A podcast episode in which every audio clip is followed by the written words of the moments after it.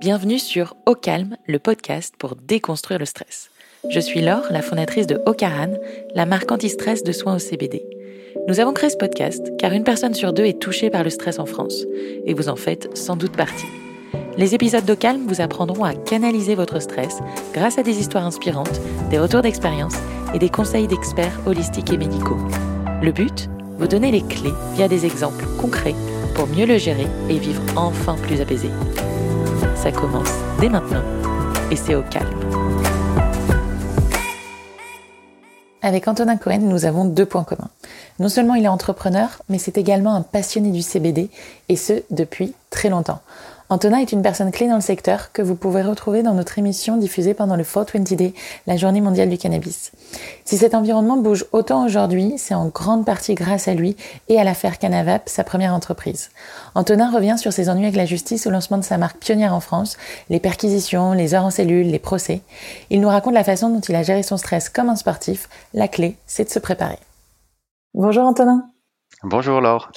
Alors, pourquoi j'ai voulu t'interviewer toi euh, Au départ, quand j'ai prévu ce podcast au calme, je me suis dit quels sont les gens qui m'entourent qui ont eu des situations stressantes? Et franchement, parmi toutes les personnes que je côtoie, je crois que tu es celle qui a eu euh, les soucis pour moi qui mettent le plus de pression. Tu eu beaucoup de soucis juridiques, donc perquisition, procès en France, tu as même eu un renvoi vers la Cour européenne de justice. Et donc pour moi, il y a de quoi mettre en PLS à peu près n'importe qui. Et pourtant, toi, à chaque fois que je te vois ou à chaque fois qu'on s'appelle, tu as le sourire. Et ça, c'est bluffant. Euh, Antonin, tu vas nous raconter ton histoire. Est-ce que tu peux te présenter, me dire qui tu es? Merci beaucoup Laure pour euh, ton invitation. Euh, donc euh, je suis un entrepreneur de 34 ans. J'ai développé une société qui s'appelle Harmony, qui est une société bien-être spécialisée dans la création de produits à base de CBD, notamment dans l'univers cosmétique et vaporisation. et j'ai été l'un des premiers à lancer ce type de produit en France euh, à l'époque en 2014, ce qui m'a effectivement confronté euh, à beaucoup de problématiques réglementaires et euh, judiciaires. et je suis ravi de me joindre à ton podcast aujourd'hui pour en parler un petit peu plus en détail. j'ai toujours aimé les, les, gros challenges et c'est vrai que j'ai commencé ce projet avec l'esprit activiste. et j'aime bien faire bouger les lignes et être être au front euh, donc ça a été effectivement un des plus gros challenges que j'ai pu avoir et ça a généré euh, euh, pas mal de stress, mais je m'y étais préparé et je pense que c'est également de pouvoir se renforcer étape par étape qui permet de après pouvoir encaisser. Et finalement c'est la gestion du stress un petit peu comme un, un sport. Le plus on en fait le plus on est prêt pour pour en encaisser sur la durée est-ce que tu peux nous expliquer peut-être pourquoi le cannabis? Qu'est-ce qui t'a fait tomber dans, ce secteur? Alors, bah, moi j'ai grandi euh, dans une ville du sud de la France qui s'appelle Marseille, euh, dans laquelle euh, il y a une vraie culture du cannabis pour un usage principalement récréatif. et c'est vrai que quand, j'étais adolescent, bah, c'est l'âge où on commence à boire de l'alcool euh, et puis à Marseille beaucoup fumer du cannabis. Euh, et je me suis aperçu à ce moment-là qu'il y avait un gros paradoxe par rapport à la légalité de la consommation d'alcool qui peut créer ben, des, problèmes assez importants du fait de la surconsommation et également de la toxicité. Euh, donc que ce soit au niveau vraiment de la santé, euh, au niveau de l'addiction, mais également au niveau des comportements, euh, puisque l'alcool, pour beaucoup de gens, ça peut rendre en tout cas violent. Mm. et à côté de ça, on avait donc cette plante de cannabis qui était consommée de manière illégale, qu'il fallait acheter sur des réseaux inégaux, des réseaux euh, parallèles euh, euh, aux magasins pignon sur rue et qui provoquaient pas cet effet agressif plutôt cet effet calmant et, et, qui pourtant était illégal et donc qui faisait qu'on prenait quand même beaucoup de risques à consommer ce produit puisque le cannabis étant illégal, il faut l'acheter de manière illégale, donc il faut l'acheter à des personnes qui revendent un produit illégal, donc ça peut être dangereux. il faut également donc acheter un produit qui va pas forcément avoir des normes de qualité strictes et puis aussi il faut aussi vivre avec la pression policière et le risque de se faire arrêter en permanence si on a du cannabis sur nous. Et donc du coup, j'ai vécu avec cette pression-là euh, très tôt, puisque euh, moi je consommais un petit peu de cannabis comme un petit peu d'alcool, euh, sans forcément être dans l'excès, mais j'y trouvais un plaisir, comme on peut boire un, un, bon verre de vin, à consommer du cannabis à ce moment-là.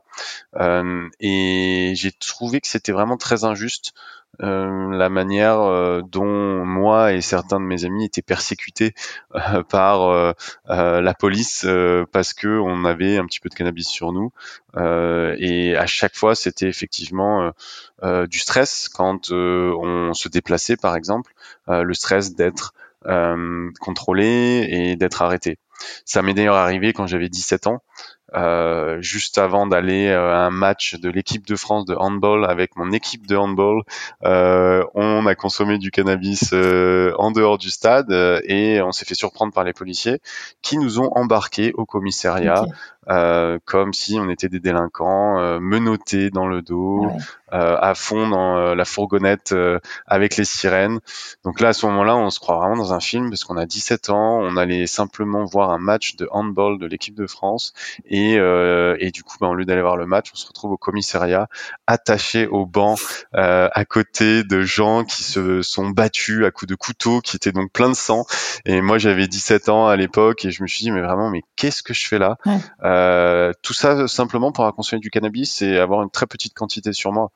Euh, donc moi j'ai jamais participé au, trafic de cannabis, j'ai toujours juste été un simple consommateur et pourtant je me suis retrouvé euh, comme un criminel euh, attaché à un banc.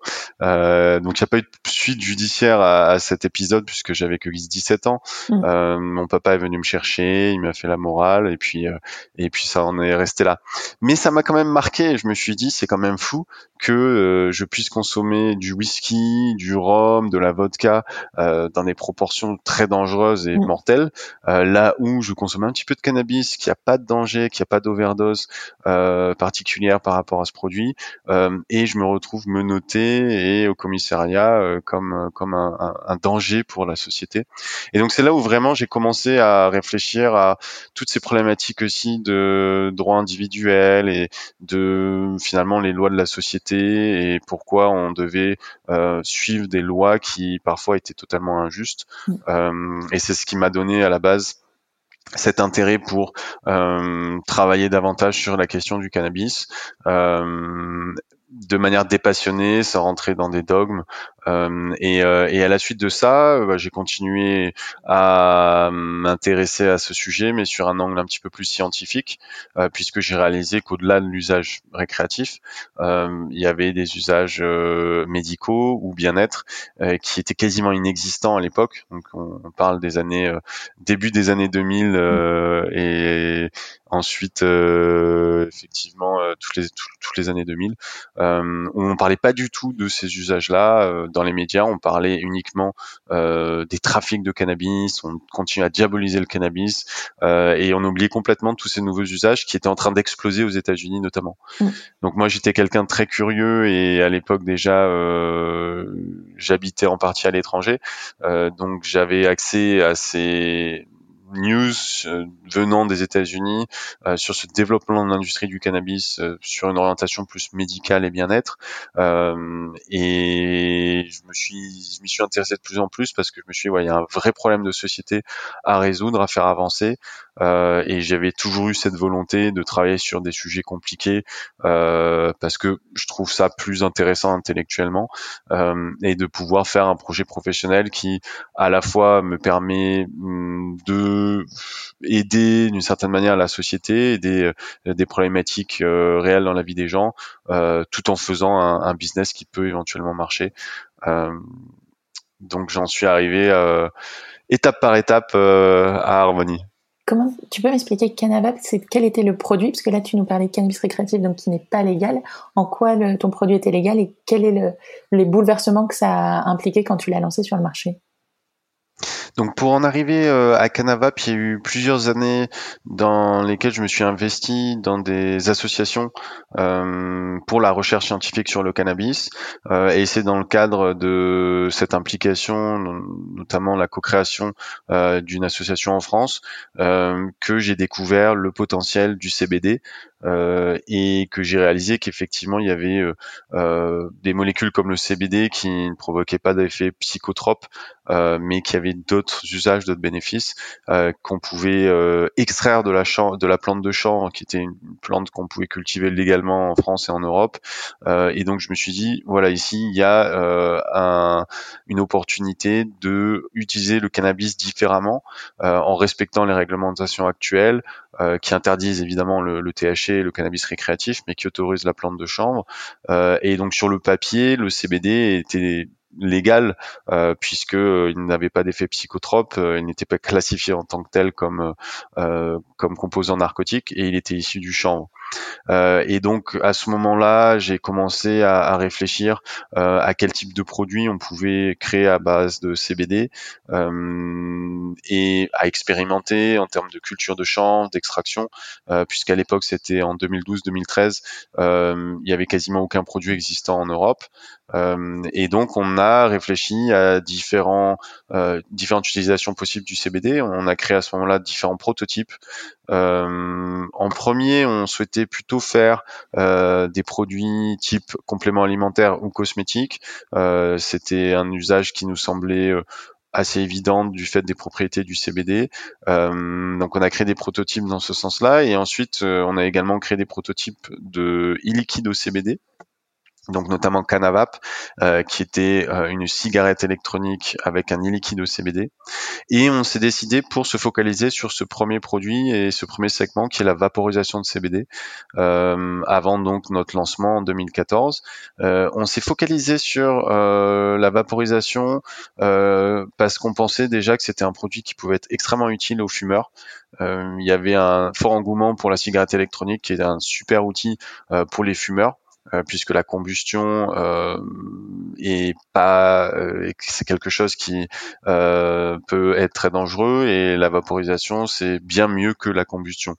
mais à l'époque, il n'existait pas de produit de cigarette électronique euh, fait pour les euh, fumeurs de cannabis. Euh, et donc on s'est dit, ben voilà un, produit qui peut être utile à un certain nombre de gens euh, qui souhaitent passer de la combustion à la vaporisation. Donc ça c'était le, le, premier point, c'était l'utilité du produit. Et le deuxième point, c'était aussi le contexte réglementaire, puisqu'à l'époque il n'y avait pas de nécessité d'enregistrement d'un produit liquide à base de CBD. Donc ça nous permettait de lancer rapidement un premier produit. Et donc on a choisi le, le nom Canavap, euh, qui est un, nom euh, euh, qui est accrocheur, pour pouvoir donner un maximum de visibilité sur ce nouveau type de produit. On était les premiers à communiquer sur un produit à base de CBD, donc les gens ne connaissaient pas du tout cette molécule. Euh, c'est quand même assez technique à expliquer le CBD par rapport au THC. Euh, quand les gens n'y connaissent pas, il y a beaucoup d'amalgame qui peut être fait. Euh, et nous, ce qu'on voulait vraiment, c'était avoir un maximum de visibilité lors de notre lancement pour pouvoir promouvoir au maximum cette nouvelle molécule qui nous semblait formidable et finalement qu'il y a d'autres usages possibles du cannabis, euh, que fumer la fleur de cannabis avec du THC, euh, c'était un usage euh, existant, mais il n'y avait pas que celui-là. il y avait plein d'autres usages et plein d'autres bénéfices à avoir de, la plante. Et de la visibilité, vous en avez eu beaucoup. Est-ce que tu peux nous expliquer ce lancement un peu, comment il s'est passé? Alors c'est vrai que ça a été un, lancement qui a été euh, très médiatisé. Euh, on a organisé une conférence de presse à Paris. On a loué un petit théâtre euh, pour pouvoir dévoiler le lancement de notre produit. Et bah, le petit théâtre a été rempli de journalistes puisqu'on a eu absolument toute la presse qui a couvert ce lancement, presse écrite, radio, télé. ils étaient tous là pour pour le grand lancement de Canavap, la première cigarette électronique au CBD légale en France. Donc ça a créé un vrai buzz médiatique. Euh, on a eu aussi peut-être la chance que cette semaine-là, il n'y avait pas énormément d'actualité. Euh, donc il y a vraiment tout le monde qui en a parlé. Euh, et c'était un petit peu irréel puisque euh, voilà, se retrouver face à une trentaine, une quarantaine de journalistes pour le lancement d'un nouveau produit. Quand on est un jeune entrepreneur, c'est vrai que c'est pas quelque chose qu'on anticipe forcément. donc je fais ma conférence de presse qui dure une petite demi-heure et à la suite de laquelle il y avait plein de questions. Donc tous les journalistes me tendaient le micro, les caméras, ils étaient tous autour de moi pour avoir plus d'informations. et c'était effectivement un énorme engouement qui nous a un petit peu dépassé. mais personnellement, je savais à quoi m'attendre et c'est pour ça que j'ai jamais reculé.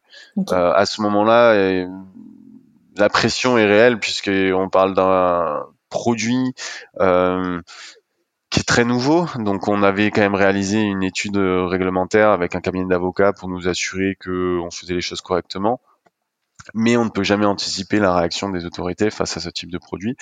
D'ailleurs, cette réaction euh, ne s'est pas fait attendre puisque l'après-midi même du jour de lancement, un journaliste a interrogé la ministre de la Santé de l'époque euh, pour avoir son avis sur ce nouveau produit euh, et elle a déclaré qu'elle souhaitait faire interdire le produit Canavap. Donc suite à cette déclaration, euh, tous les journalistes sont revenus vers moi pour euh, attendre une réaction euh, que j'ai fournie via un nouveau communiqué de presse dans lequel j'étais un petit peu plus offensif euh, parce que c'est vrai que pour moi, le produit qu'on faisait, c'était un produit très utile pour les gens. On avait travaillé l'aspect réglementaire, donc il n'y avait pas nécessité euh, d'essayer d'interdire ce produit-là. Euh, et donc ça a créé vraiment un ping-pong médiatique avec euh, jusqu'à cinq articles publiés dans des grandes publications en une semaine comme Libération ou Le Monde. donc ça a créé une énorme visibilité. et effectivement, à ce moment-là, on aurait pu un petit peu reculer en se disant ah ça nous dépasse, mais personnellement en fait je faisais ce lancement-là euh, pour pouvoir éduquer un maximum de gens sur ces nouveaux usages. Euh, et c'est pour ça que j'ai pas reculé, j'ai pas, j'ai pas lâché. Je me suis dit, euh, voilà, maintenant faut assumer. Euh, on est lancé et on va pas lâcher. Et quand Marisol Touraine dit, moi, je veux interdire ce produit publiquement, c'est quand même la ministre de la santé. Toi, tu te sens comment euh, en, termes de stress, de pression? T'es soutenu par ton cofondateur? Comment, dans quel état de d'activité t'es? Je me dis ça va être un petit peu plus compliqué euh, que ce que j'avais prévu en termes notamment de relations avec les autorités compétentes. Euh, après, ça a vraiment euh, créé un énorme relais médiatique puisqu'il y a eu euh, également beaucoup d'articles qui sont sortis à ce moment-là, euh, que ce soit en France ou à, l'étranger, puisqu'on a eu plus de 10 000 articles de presse. Euh, donc il y a eu des articles qui sont sortis dans absolument toutes les langues, même les langues les, plus exotiques pour nous. donc effectivement, je, à ce moment-là, il y a une pression qui monte, mais comme je dirais je fais les choses non pas pour, enfin pas par facilité euh, mais plus par conviction. Mmh. euh, et effectivement c'est là où je me dis bon bah voilà on fait bouger les choses. On fait euh, bouger les lignes on éduque. Euh, donc finalement le, cet objectif en tout cas là est atteint. Et à ce moment là euh, j'essaye de prendre soin de moi et de continuer euh, à avoir une bonne routine, une bonne hygiène de vie, à, bien manger matin, midi et soir, à me euh, à bien dormir également et euh, à prendre un petit peu de CBD également. ça fait partie de, de ma routine. mais je dirais ça m'empêche pas de dormir puisque effectivement je m'attendais un petit peu à avoir des réactions euh, importantes et, euh, et elles se sont pas fait attendre. Euh, et j'étais là avant tout pour pouvoir euh, euh, éduquer un maximum de gens et cet objectif était atteint. Et puis c'était très ambitieux de louer un grand théâtre de base, rien que pour un lancement produit pour une startup. Donc ça veut dire que tu avais placé la barre très haut, tu t'étais préparé à derrière avoir des conséquences. Qu'est-ce qui s'est passé ensuite en termes d'enchaînement? Alors ensuite, on a été contacté par euh, l'ANSM, qui est euh, l'Agence nationale de la sécurité des médicaments en France, euh, avec une série de questions auxquelles on a répondu de manière très détaillée. Donc nous, on a toujours fait preuve d'une grande transparence, évidemment. C'est pour ça d'ailleurs qu'on a organisé une conférence de presse. Euh, on était euh, et, et, on a et on est convaincu de la qualité du produit. Donc on a effectivement un dossier juridique et technique qu'on a transmis et on a demandé des rendez-vous pour pouvoir expliquer un petit peu plus en détail notre démarche. Euh, on a quand même fait le choix de ne pas commercialiser tout de suite Canavap justement pour pouvoir discuter de manière sereine avec les autorités compétentes. On a eu énormément de demandes, des milliers de magasins qui nous contactent pour euh, distribuer le produit, euh, donc on a dû les faire patienter un petit peu et donc on attendait suite à l'envoi de ce rapport la réponse de manière plutôt sereine puisqu'on avait quand même bien travaillé notre sujet. mais effectivement la réponse qui s'est fait attendre est venu euh, plutôt euh, du côté euh, judiciaire avec à ce moment-là une enquête qui a été ouverte auprès des gendarmes. On, ne le savait pas, mais il y avait une enquête donc qui a été qui a été ouverte à ce moment-là. et donc dans le cadre de la procédure judiciaire et, de cette enquête, les gendarmes ils, ont des procédures qui suivent, comme par exemple des perquisitions au sein du siège de la société et au sein des domiciles euh, des euh, fondateurs. Donc c'est euh, des procédures qui sont quand même assez violentes puisque une perquisition c'est une dizaine de gendarmes qui sonnent à la porte du domicile à 6 h ou 7 h du matin.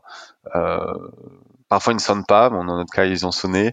et ensuite du coup ils y cherchent des preuves pour des éléments qui pourraient contribuer à faire avancer leur enquête.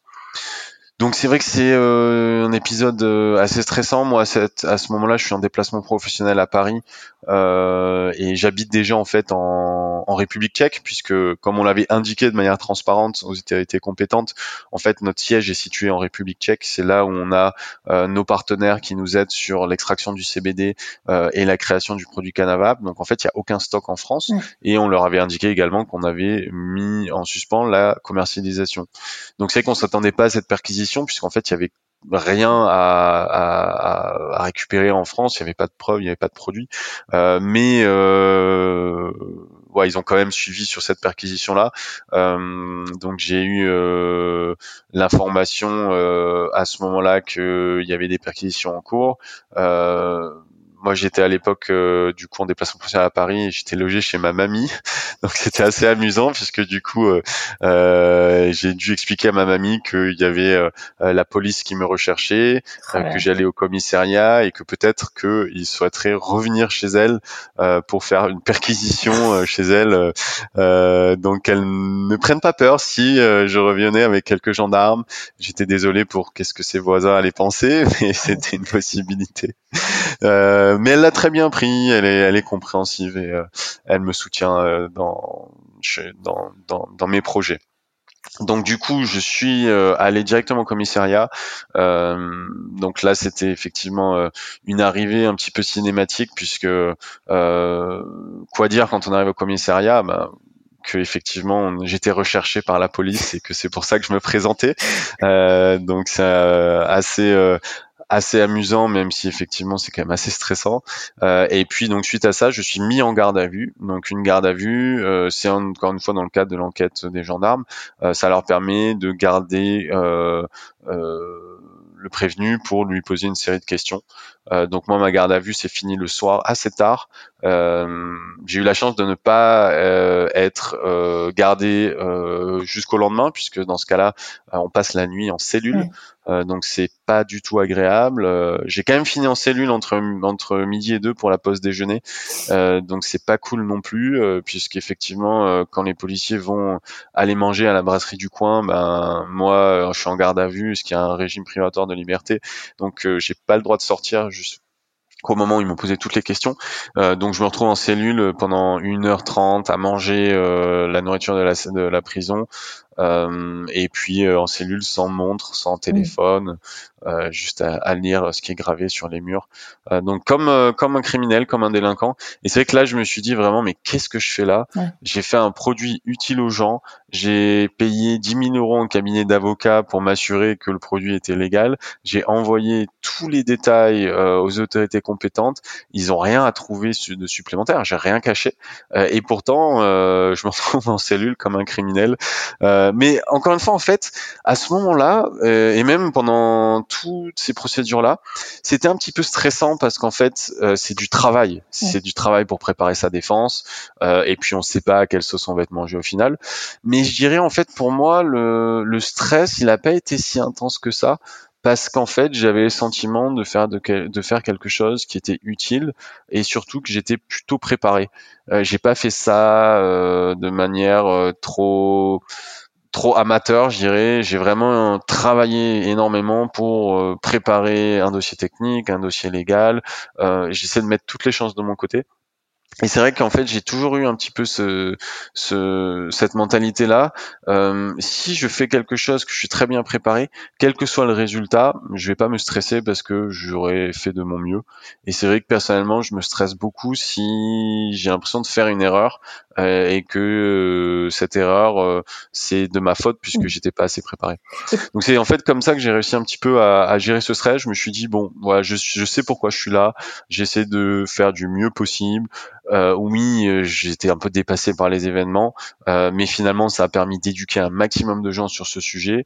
et puis, voilà, ce qui me stresse un peu, c'est juste de pouvoir préparer au maximum ma défense. Mais sur le moment, je suis pas extrêmement stressé de manière générale. Et t'avais pas de pression financière? Parce que quand on se lance dans un combat juridique contre l'État français, c'est un peu David contre Goliath. Eux ont des moyens quasi limités, alors que toi, il y a un moment de payer tous ces avocats, ça, bah, t'as tes limites, ça, ça te stressait pas?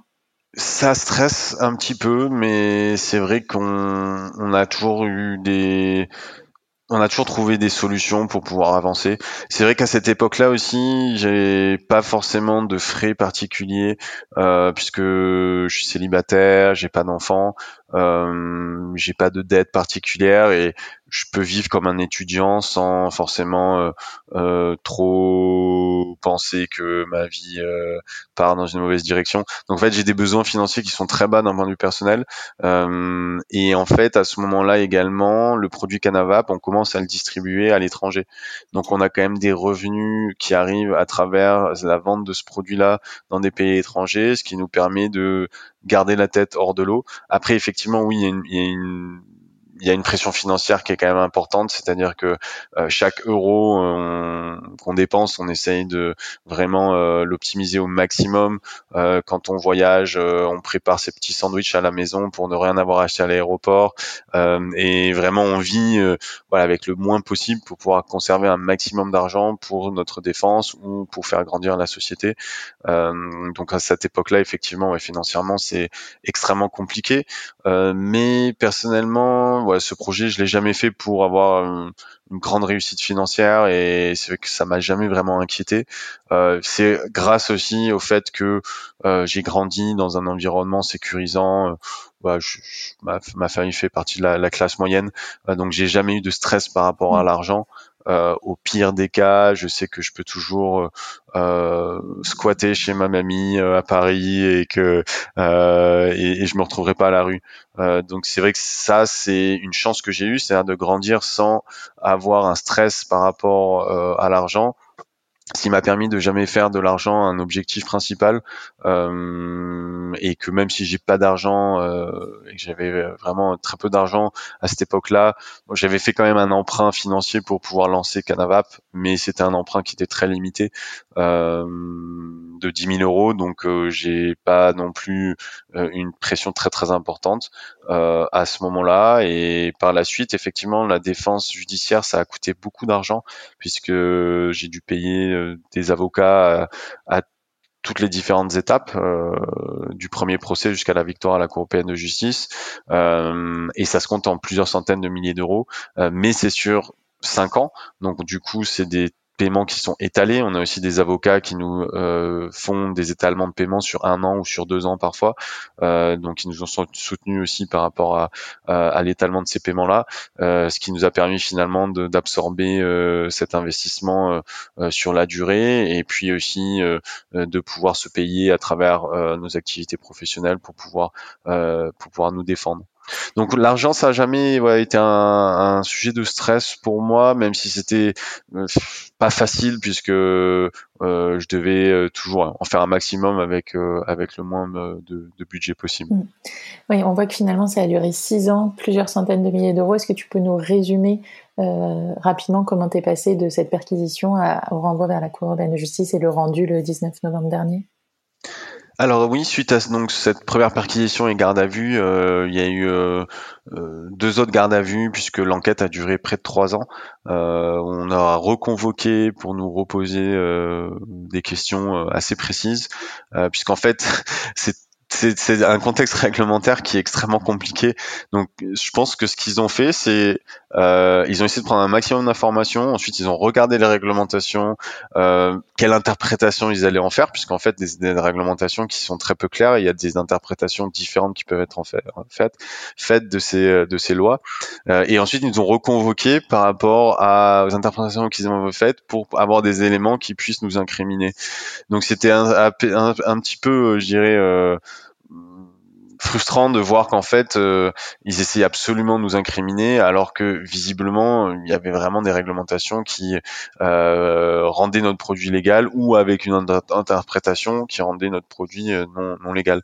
Et notamment il y avait une question très importante qui s'est posée c'est l'origine du CBD la partie de la plante utilisée euh, puisque il y a eu un énorme débat et il y a encore un, un débat aujourd'hui sur la légalité du CBD quand le CBD est extrait de toute la plante et donc à l'époque il y a certains fabricants qui expliquent que leur CBD est extrait uniquement de la fibre et de la graine, ce qui permet une égalité du CBD. nous, on a déclaré de manière transparente que notre CBD vient de toute la plante de chanvre. Mm. Et donc, c'est sur ce déclaration qu'ils nous ont ensuite euh, attaqué sur la commercialisation euh, d'un produit qui pouvait s'apparenter à un produit narcotique, puisque en France, et c'est la nouvelle interprétation qu'ils avaient eue, si le CBD vient de toute la plante, euh, de chanvre, ce CBD peut être considéré comme narcotique. Et donc c'est sur ce point technique et juridique euh, que on a été embarqué donc dans euh, différents jugements. Donc il y a eu un premier jugement euh, après trois ans d'enquête euh, dans lequel on a été condamné. Donc ça a été une condamnation qui était assez difficile à accepter puisque on arrive au procès quand même bien préparé en, se disant bon c'est quand même on était les précurseurs mais on a quand même un dossier juridique qui est euh, solide euh, donc le juge va entendre nos arguments. Euh, mais vraiment je, on s'est rendu compte qu'en fait la justice aussi n'a pas forcément le temps de traiter convenablement les affaires et va se baser sur des faits qui sont parfois imprécis puisque les enquêtes sont longues mais vont forcément manquer certains éléments et puis ils vont traiter un petit peu les prévenus comme des gens qui sont a priori coupables euh, et on va pas essayer vraiment de réfléchir en prenant la hauteur sur vraiment quelle est la gravité des faits et surtout quelle est leur légalité. Euh, on va parfois juste juger euh, voilà, par rapport à des réglementations même qui sont pas claires en fait. Donc je me suis retrouvé face au juge, face au procureur, un petit peu comme si Ouais, je me suis retrouvé à nouveau au lycée euh, quand on a en face du directeur et puis euh, euh, et puis on est accusé par le professeur euh, des pires choses possibles et puis le directeur va prendre une décision euh, partielle par rapport à, mm. ce que le, professeur dit de nous. Sauf que là, bon, bah, c'est des répercussions qui sont un petit peu plus graves puisque c'est la répercussion judiciaire avec des condamnations, des amendes, une inscription au casier judiciaire qui peut après du coup limiter euh, l'accès à des visas si par exemple on souhaite aller voyager, habiter, travailler dans d'autres pays. Euh, donc c'est quand même très très pénible. Euh, et donc le juge nous condamne à ce moment-là euh, à de la prison avec sursis euh, et, et, une forte amende. et donc on est assez choqué par par cette condamnation. Donc c'est pour ça qu'on fait appel. et donc un an un an et demi plus tard, on a un nouveau procès en appel. et là j'ai le sentiment qu'il y a beaucoup plus d'attention qui sont portées sur les faits et en appel, le juge écoute bien plus nos arguments euh, et notamment un argument principal euh, lié à l'un des piliers de l'Union européenne qui est la libre circulation des marchandises euh, et du fait que notre produit est légal et n'est pas considéré comme un narcotique dans plusieurs pays européens. donc l'importer en France, ça devrait être légal aussi, mmh. sauf si ce produit peut potentiellement poser un problème de santé publique. C'est le seul euh, argument euh, que la France peut opposer pour limiter euh, la limite de circulation des marchandises. or, l'Organisation mondiale pour la santé avait déclaré que le CBD ne posait a priori pas de problème de santé publique.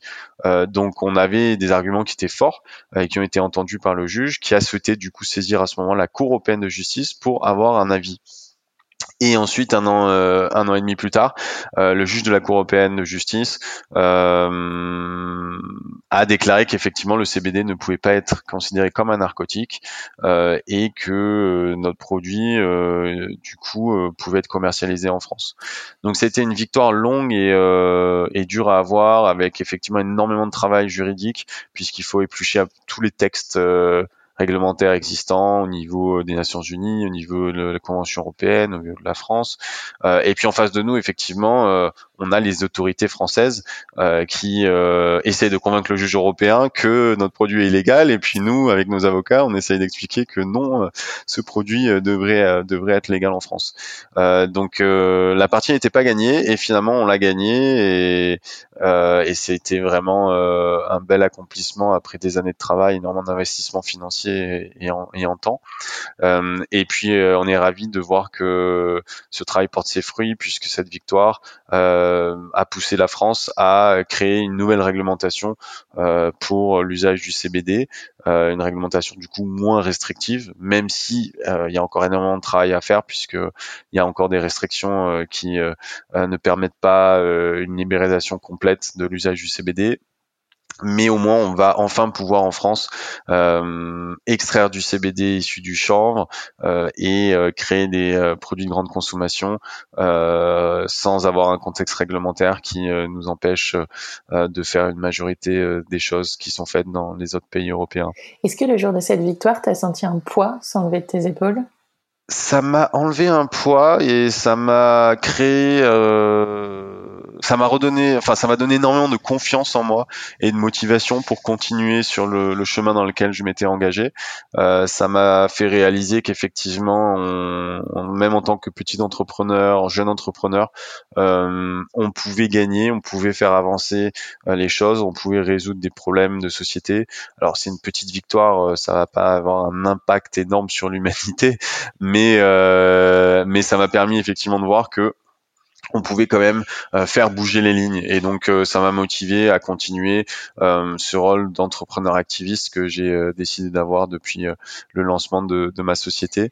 après, c'est vrai que ça n'a pas non plus tout résolu, que ce soit d'un point de vue réglementaire, mais également au niveau de ma vie personnelle, puisque euh, c'est quand même des années et des années d'investissement en temps, en argent euh, que je pourrais jamais retrouver, mmh.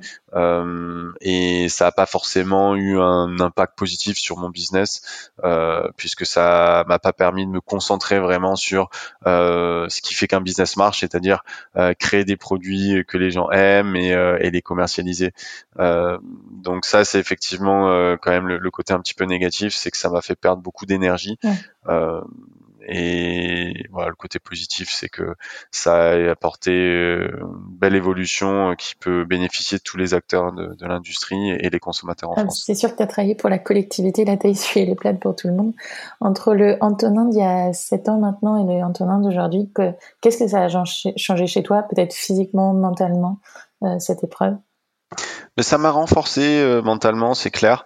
Euh, c'est des gros challenges euh, professionnels qui, une fois qu'ils sont résolus ou une fois qu'on a travaillé, on a plus de facilité à recevoir des challenges ou à être confronté à d'autres challenges. donc pour moi en fait, je c'est comme finalement euh, faire du sport et, faire grossir son muscle euh, qui va ensuite être plus performant. Là, j'ai fait euh, grossir mon, muscle cérébral euh, qui me permet aujourd'hui d'encaisser beaucoup plus de problématiques compliquées sans que ça va me mettre dans stress ou m'inquiéter. puisqu'une fois qu'on a eu des problèmes aussi grands et qu'on a réussi à les résoudre, finalement tous les problèmes qui peuvent arriver seront jamais aussi grands, en tout cas je l'espère. et donc on a plus confiance sur euh, euh, la possibilité de, de, les résoudre également avec succès. Euh, et pourtant, plein de gens auraient arrêté à plein d'étapes là où toi, tu as continué. Est-ce que tu penses que n'importe qui peut subir cette pression ou que tu avais des qualités, des dispositions naturelles, un, état d'esprit marseillais, peut-être, je sais pas, qui te fait aborder les choses avec plus de, de détachement? Ben, c'est vrai que en fait j'ai toujours aimé faire des, des choses innovante et nouvelle et me confronter en fait à l'inconnu. Donc ça a toujours été quelque chose qui m'intéressait euh, depuis tout petit. Euh, j'ai toujours euh, aimé apprendre des nouvelles choses, faire des nouveaux sports, voyager, me confronter à des choses nouvelles. donc je dirais c'est vraiment une progression étape par étape avec l'idée de ne jamais accepter non plus des choses qui me semblent injustes mm. et d'essayer de toujours être euh, fort par rapport euh, à des choses de la société qui peuvent impacter négativement mon bonheur ou le, ou le bonheur des autres. Euh, et je me suis toujours vu comme euh, voilà un, espèce de combattant pour euh, les plus faibles ou, ou pour résoudre certaines injustices. Et donc c'est vrai que c'est c'est des c'est un cheminement qui s'est fait depuis depuis pas mal de temps. Et j'ai eu pas mal d'expériences de vie où j'ai pu être confronté à des problèmes pas forcément faciles à, à, résoudre. Mais bon ça peut être des expériences de vie très simples hein, comme par exemple partir vivre à l'étranger quand j'avais euh, une vingtaine d'années euh, euh, sans parler de langue étrangère et puis me retrouver à devoir me débrouiller tout seul et, et, communiquer. donc ça te fait sortir de ta zone de mmh. confort et ça te fait progresser, ça te fait te, te renforcer par rapport à euh, à rester là où on est né et être entouré de ses amis et de sa famille. Euh, ensuite, j'ai eu, c'est vrai, des expériences personnelles qui voilà, m'ont permis petit à petit euh, de développer euh, un état d'esprit dans lequel j'aime euh, la difficulté, puisque c'est ce qui me permet aussi de ne pas m'ennuyer. Et quand c'est toujours un petit peu pareil, c'est vrai que j'ai tendance à, bah, ça tendance à moins m'intéresser. Maintenant que toute cette grande épreuve très longue dans le temps est passée, c'est quoi ton plus grand stress, Antonin, désormais? Alors c'est vrai qu'aujourd'hui j'ai réussi, je pense, à atteindre un très bon équilibre de vie, que ce soit au niveau du stress et de la gestion de mon stress euh, par rapport à mes activités professionnelles. Donc ça a été quelque chose euh, qui m'a beaucoup stressé dans le passé, euh, avant même en fait de lancer mon produit à base de CBD. J'ai toujours eu cette volonté d'être dans l'hyper performance. Euh, et de pouvoir prouver euh, que je pouvais réussir professionnellement. Euh, et c'est que les premières années de ma vie professionnelle, ça m'a ça m'a beaucoup stressé et je travaillais énormément pour pouvoir avoir les meilleurs résultats possibles. Euh, ensuite, avec euh, avec ma société, au début aussi, je me stressais pas mal et j'étais pas mal dans parfois l'énervement quand il y avait quelque chose qui allait pas. Euh, et en fait, je me suis complètement libéré euh, au fil du, du temps, euh, aussi parce que bah, j'ai réussi à faire progresser ma société. Et je me suis rendu compte que euh, ce stress et ces énervements qui pouvaient arriver, en fait, c'était complètement contre-productif. donc, j'ai commencé à essayer de aussi construire des habitudes de vie qui me permettaient de mieux contrôler mes émotions face aux difficultés, face aux imprévus. Donc j'ai réussi vraiment à contrôler en fait ces émotions négatives qui pouvaient arriver, qui pouvaient me stresser, euh, d'un point de vue professionnel, d'un point de vue aussi personnel, plus au niveau amical et familial. Euh, c'est vrai que j'ai toujours fait preuve un petit peu d'impulsivité quand j'étais très jeune, euh, donc ça m'a parfois posé des soucis. Euh, ça m'a fait pas mal réfléchir également euh, sur euh, ma personnalité et j'ai eu différentes expériences qui m'ont permis finalement de me libérer un petit peu de cette impulsivité. Euh, que ce soit à travers des lectures, de livres ou des visages de vidéos, ou également parfois par travers des expériences plus spirituelles liées à l'usage de, de, plantes traditionnelles, notamment de plantes psychédéliques qui m'ont permis vraiment de me libérer de certains traits personnalité négative, euh, notamment l'impulsivité, euh, ou de mieux réussir à gérer mon ego euh, et d'avoir un petit peu plus d'empathie. Donc ça, c'est des choses qui sont arrivées, j'irai plus au début de ma vingtaine, euh, des expériences assez euh, qui, m'ont révélé en fait un nouveau côté de ma, ma personnalité, qui m'ont permis finalement de me libérer aussi euh, pas mal de euh, choses qui n'étaient pas très importantes et qui pouvaient euh, me polluer au quotidien. et j'ai vraiment réussi à me focaliser sur les choses les plus importantes de la vie, arrêter de me battre sur tous les sujets qui n'allaient pas, plus pour me focaliser sur les sujets les plus importants. Euh, et, euh, et, tout ça, effectivement, ça m'a vraiment permis d'atteindre un, équilibre de vie euh, très appréciable. Euh, après, il y a toujours eu une problématique importante, euh, et c'est une problématique dans laquelle euh, je travaille encore aujourd'hui très fortement c'est la vie de couple, mmh. euh, c'est l'amour euh, de manière générale, euh, puisqu'en fait c'est vrai que c'est un équilibre que j'arrive à avoir très facilement quand euh, je suis célibataire et quand je partage pas ma vie au quotidien euh, avec quelqu'un, euh, mais c'est vrai que cette problématique d'équilibre et de sérénité, c'est un petit peu plus compliqué parfois quand j'ai une compagne et je vais parfois retomber dans hum, du stress ou de l'anxiété euh, au fur et à mesure du développement d'une relation amoureuse.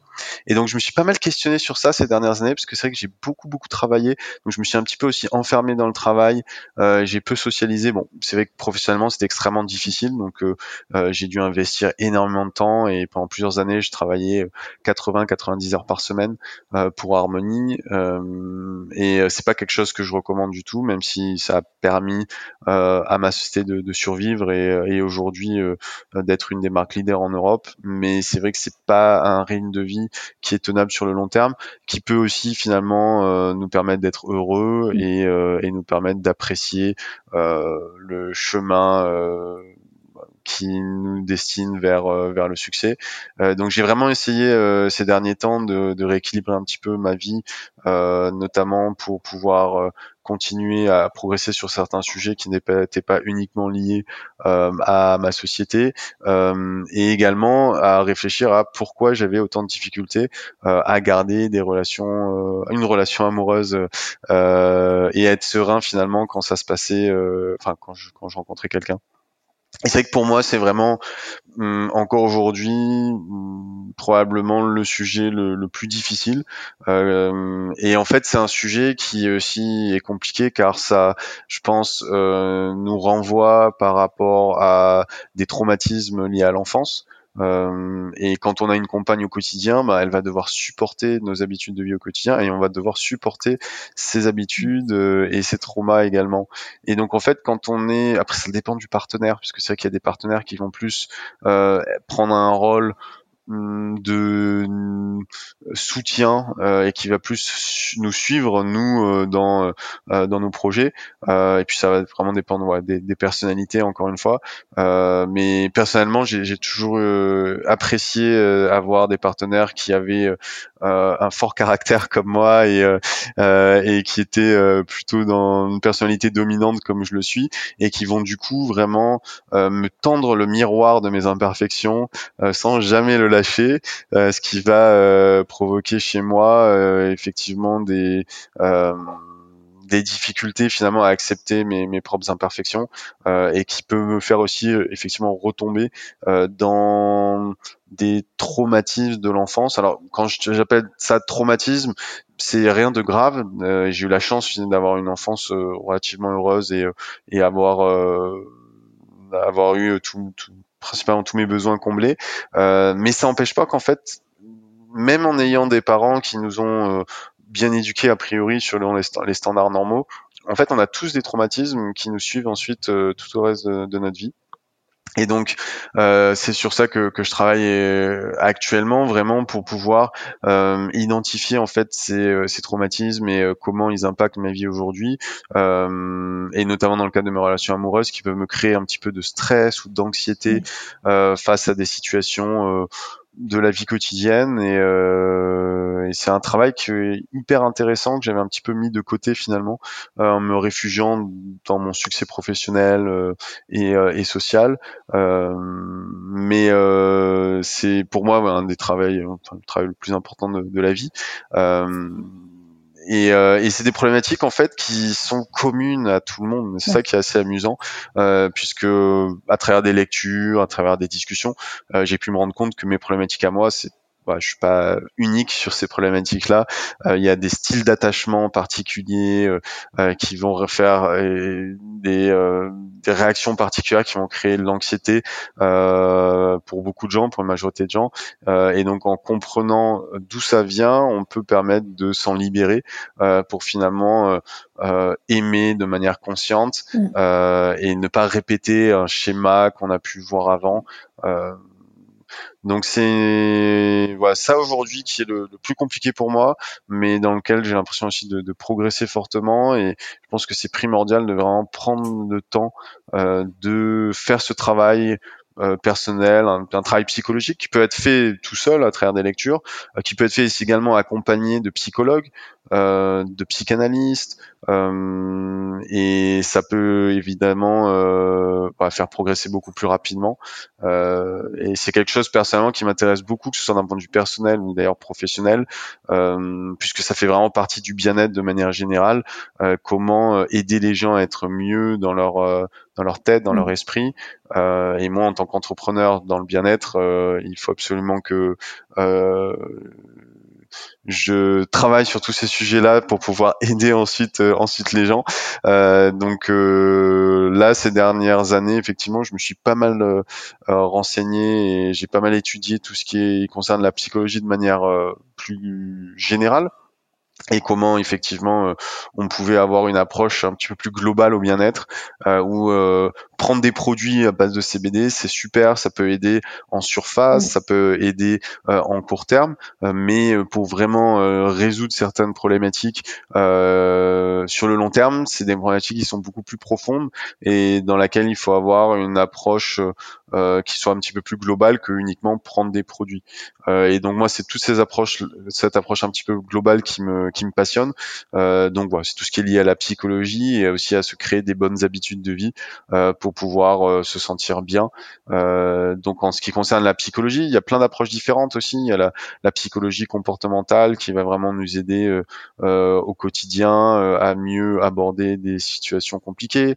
il y a le psychanalyse qui va beaucoup plus rentrer dans l'historique des traumas et comment on a vécu certains épisodes de notre jeunesse quand on avait entre 5 et 10 ans et qui ont finalement créé notre personnalité et qui font qu'aujourd'hui on va réagir avec du stress par rapport des événements qui ne devraient pas forcément nous stresser. Euh, il y a également la psychologie transpersonnelle, qui est le dernier mouvement euh, qui est apparu dans les années 70, notamment à travers un, psychologue qui s'appelle euh, Albert Maslow et qui va intégrer beaucoup plus la partie spirituelle à la psychologie et qui va notamment travailler sur des techniques d'état de conscience modifié à travers psychédéliques ou à travers des exercices de respiration euh, et qui vont vraiment permettre aussi euh, de débloquer, de faire avancer parfois de manière euh, très rapide des problématiques psychologiques. Donc tout ça, c'est des univers vraiment très fascinants pour moi. D'un point de vue personnel, ça me permet de progresser et éventuellement un jour arriver à un équilibre au niveau de ma vie amoureuse qui sera très satisfaisant, qui me permettra d'envisager de, de, créer une famille, qui est quand même un objectif pour moi très important parce que je trouve que c'est finalement une des plus belles créations qu'on peut faire dans le monde, euh, c'est euh, créer d'autres d'autres êtres vivants et les éduquer. Euh, et puis également au niveau professionnel, c'est quelque chose qui m'intéresse beaucoup de donner un petit peu plus d'accès à ces techniques qui sont parfois euh, pas très bien connus euh, ou qui ont pas une très bonne réputation. Par exemple, aller voir un psy, euh, pour beaucoup de gens, c'est avoir un problème, être en dépression, être en échec, alors qu'en fait, pour moi, c'est un des meilleurs investissements qu'on peut faire pour vivre de manière heureuse. C'est du développement personnel et on nous enseigne pas ça à l'école. Je pense qu'on devrait nous l'enseigner et on ne pousse pas à le faire ensuite, alors qu'en fait, il y a énormément, par exemple, même de maladies, ce qu'on appelle les maladies psychosomatiques, euh, qui sont générées par le stress. Euh, et, euh, et plutôt que de réfléchir à la cause de ce stress qui nous crée ces symptômes, on va prendre des médicaments pour réduire les symptômes. Mmh. donc c'est des logiques qui sont illogique et qui m'intéresse beaucoup de euh, d'étudier, de développer à la fois d'un point de vue personnel mais aussi euh, euh, professionnel. Et puis après, je réfléchis aussi beaucoup à d'autres approches qui sont un petit peu plus alternatives également, mais dont on parle de plus en plus, comme par exemple la méditation ou le yoga. C'est vrai que depuis maintenant un peu plus de la moitié d'un an, je pratique tous les jours du yoga et de la méditation, et ça me permet vraiment de commencer ma journée dans un état d'esprit vraiment positif euh, et euh, d'améliorer tout simplement euh, le, la qualité de, de, mes journées et c'est vraiment ça peut être très rapide c'est juste une demi-heure mm. euh, mais qui a un impact tellement positif sur le reste de la journée euh, donc c'est vraiment pour moi finalement quelque chose qu'on devrait euh, apprendre à l'école mais même au niveau professionnel développer puisque si on investit une demi-heure dans début de la journée, mais ça nous permet d'être beaucoup plus productif le reste de la journée. Finalement, professionnellement, c'est quelque chose que tout le monde devrait faire, alors qu'aujourd'hui, on considère encore ces pratiques euh, nouvelles, un petit peu alternatives. Et après, il y a effectivement une approche globale qui va aussi euh, toucher d'autres euh, d'autres sujets comme par exemple l'alimentation, euh, le sommeil, faire du sport. Euh, c'est des, des topics, enfin des, des sujets qu'on n'aborde pas forcément énormément dans la vie de tous les jours. C'est vrai que on vit euh, avec ces sujets-là euh, sans forcément réfléchir à les optimiser ou à avoir une bonne qualité. Euh, par exemple de sommeil, comment, où est-ce qu'on où est-ce qu'on dort, quel est l'environnement dans lequel on dort. C'est des choses que les gens, de manière générale, j'ai l'impression, ne portent pas assez d'attention. donc on en parle de plus en plus évidemment, mais c'est pas encore mainstream et, euh, et grand public. Et moi, c'est ça qui m'intéresse, c'est vraiment de faire c'est d'apporter en fait une approche plus globale au bien-être euh, parce que finalement être heureux et se sentir bien euh, c'est vraiment une ensemble de techniques qu'on doit euh, mettre en œuvre et c'est pas uniquement prendre du CBD ou uniquement faire du yoga ou uniquement faire faire du sport. Et tu peux me dire toi concrètement en termes de sommeil, d'alimentation ou de peut-être de thérapeute, de coach qui t'ont encadré, ce que tu as mis en place, est-ce que ça fonctionne et si si tu as des petits tips à partager euh, aux gens.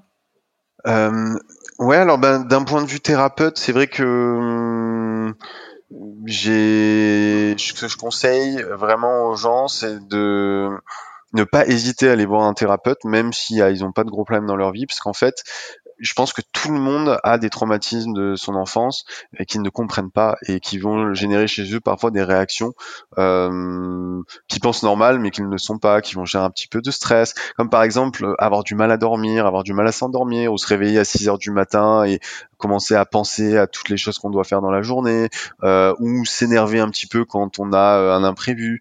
Euh, tout ça, c'est des choses qu'on vit avec euh, et on se dit bon, c'est pas très grave, mais au final, ce serait quand même mieux si ça existerait, ça, ça existe pas. Et je pense qu'un thérapeute, un psychologue, c'est vraiment la personne qui peut permettre de se libérer de ce genre de désagréments. Euh, donc, il y a vraiment pas besoin d'avoir un problème particulier pour aller voir un psychologue. Ça peut être juste euh, l'idée de progresser intellectuellement sur ce sujet euh, pour pouvoir mieux se connaître. Euh, donc moi, ce que j'ai fait, c'est que j'ai fait une liste de thérapeutes qui me semblaient bien. Donc pour pouvoir faire ça, j'ai regardé sur Google Maps dans les différentes villes quels étaient les thérapeutes qui avaient les meilleurs avis. J'ai ensuite regardé sur leur site web euh, comment ils se présentaient, quels étaient finalement ce qu'ils racontaient. Euh, et puis ensuite, j'ai créé une liste avec une dizaine de thérapeutes. Euh, je les ai tous contactés pour savoir ce qui avait des disponibilités. Et j'ai fait un appel, euh, une première consultation avec six, six, six thérapeutes différents. un vrai entretien de recrutement, en fait. Exactement. Bah après, c'est vrai qu'on investit quand même beaucoup de temps et d'argent dans cette démarche-là, donc je pense que c'est bien de pouvoir en tester plusieurs et voir avec qui ça fonctionne, parce qu'en fait, il y en a certains qui vont très bien fonctionner avec certains types de personnes et puis moins avec d'autres.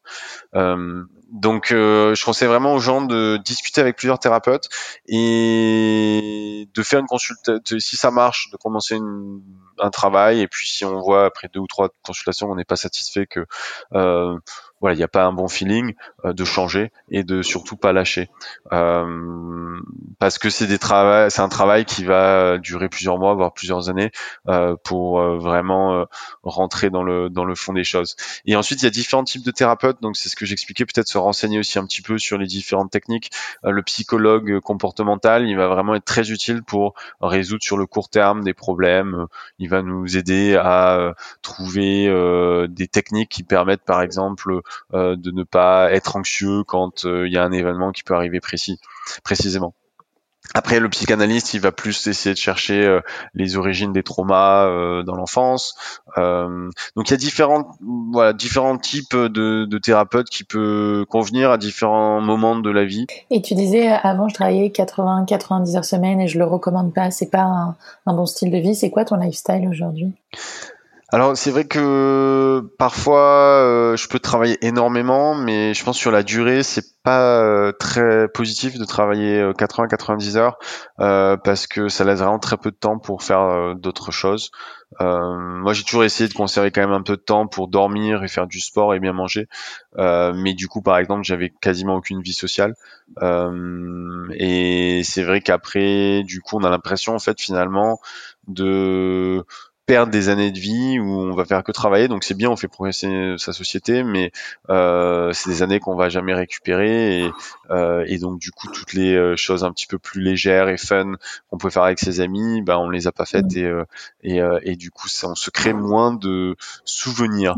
Et en fait, c'est ça aussi pour moi qui est hyper important, c'est finalement le temps qui passe, on en a très peu, euh, la vie quand même est courte, euh, et pour pouvoir en profiter au maximum, pour pouvoir se dire que le temps finalement on l'a bien utilisé, euh, et en fait surtout le temps c'est relatif, c'est vraiment relatif et c'est lié en fait aux souvenirs qu'on va se créer.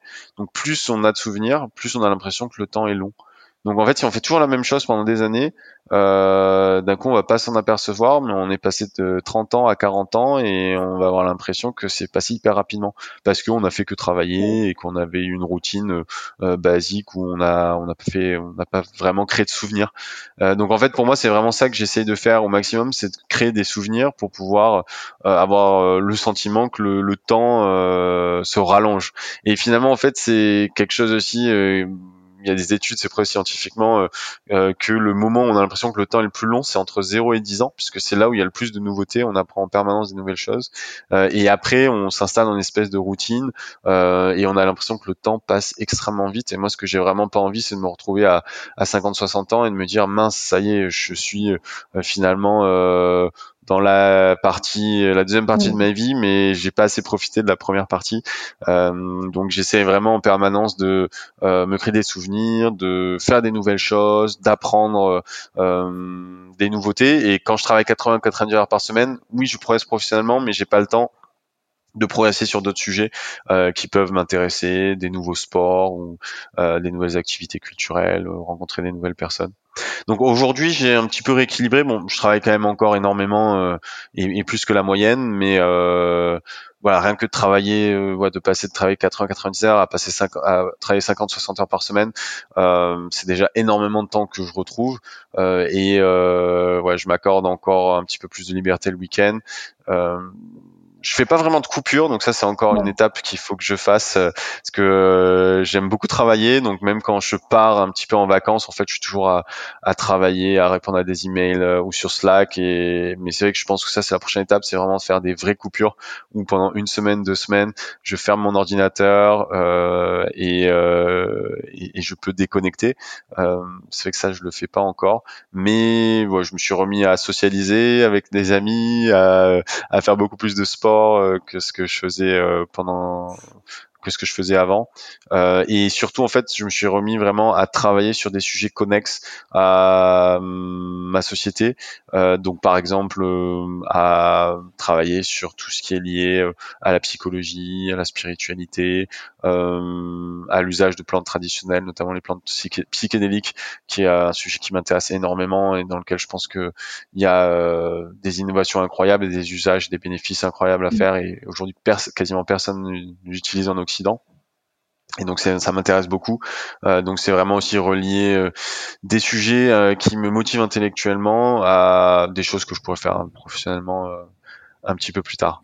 Dans le premier épisode du podcast, Irène Olzac, la fondatrice de Paulette, nous a parlé de ses expériences chamaniques. Je pense que c'est quelque chose qui commence à résonner pas mal sur sur notre génération en Occident. Et tu vis où aujourd'hui? Et tes journées, elles se découpent comment? Alors, euh, du fait qu'on était tous en confinement avec le Covid, au niveau professionnel, on a décidé d'adopter euh, un modèle de travail à distance. Euh, bon, c'était un petit peu forcé à la base, mm. puisque c'était les recommandations officielles. mais on s'est dit finalement, c'est un modèle qui peut bien nous convenir, puisque on avait déjà une, beaucoup de personnes qui travaillaient dans différents pays avec lesquels donc, on travaille à distance. Donc on s'est dit, ça va permettre de finalement mettre tout le monde au même niveau.